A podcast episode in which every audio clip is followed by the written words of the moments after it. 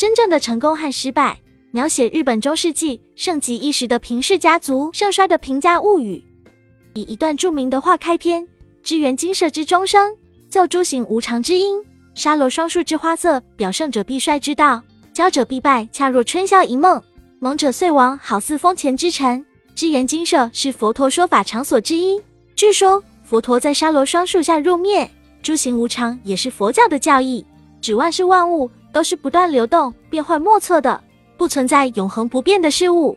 《平家物语》以当时已在日本普及的佛教第一句教义开篇，骄者必败，描写的是当时富贵荣华盛极一时的平家后来走向没落的境遇。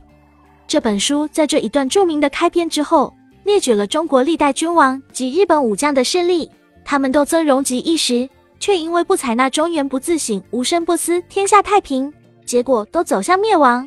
这就好比一个人通过拼命努力获得了成功之后，却躺在功劳簿上睡大觉，自高自大，不可一世，那么他的成功必不能长久。历史已经证明了这一点。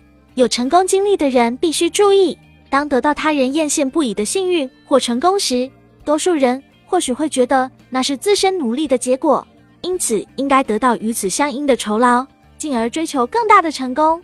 在现在高呼金钱万岁、欲望膨胀过头的资本主义世界，这样的骄兵傲将正在不断增加。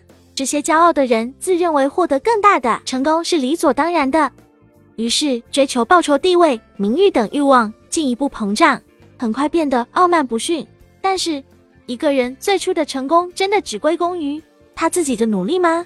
或许也归功于那些在他们不明一文时出资支持他们的人。或许也归功于那些和他一起朝着目标拼命努力的同事或下属。当他忘记了这些人的存在，认为一切都归功于一己之力的刹那，这个人就败给了成功这一考验。他忘记了支持他成功的身边人，忘记了谦虚，不再脚踏实地的努力，失掉了本来拥有的信任，最后走向衰败与没落。这才是真正的失败。要想不陷入真正的失败，获得人生真正的成功。就应该首先将人生中的一切都是做考验，一心一意磨练自己的人格。道圣先生经常提到六项精进，具体内容请参考第五章，其中第二条便是要谦虚，不要骄傲。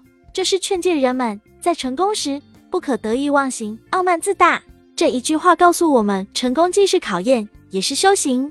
一些排挤他人、拼命钻营的人看似成功，但是事实绝非如此。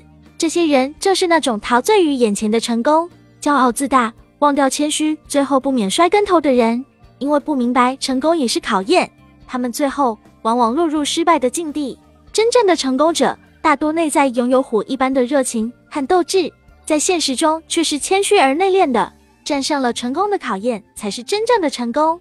因此，我们必须谨记要谦虚，不要骄傲，将其铭记于心，磨练心性，才是真正的成功。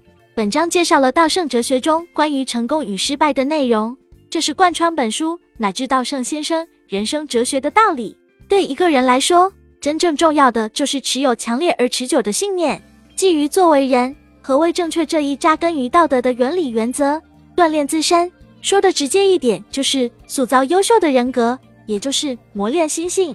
真正的成功者，绝非不断追求自身财富的人，更不是将成功归功于己。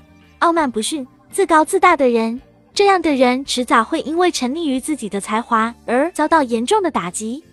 所以，我们不能这么做，而要也要谦虚，不要骄傲的精神自律。只有这样的人，才是真正的成功者。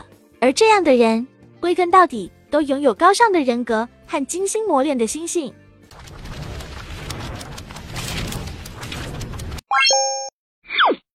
我们书友会希望用十五年时间带动一亿人读书，改变思维，思考致富，和一千个家庭共同实现财务自由。快来加入我们吧！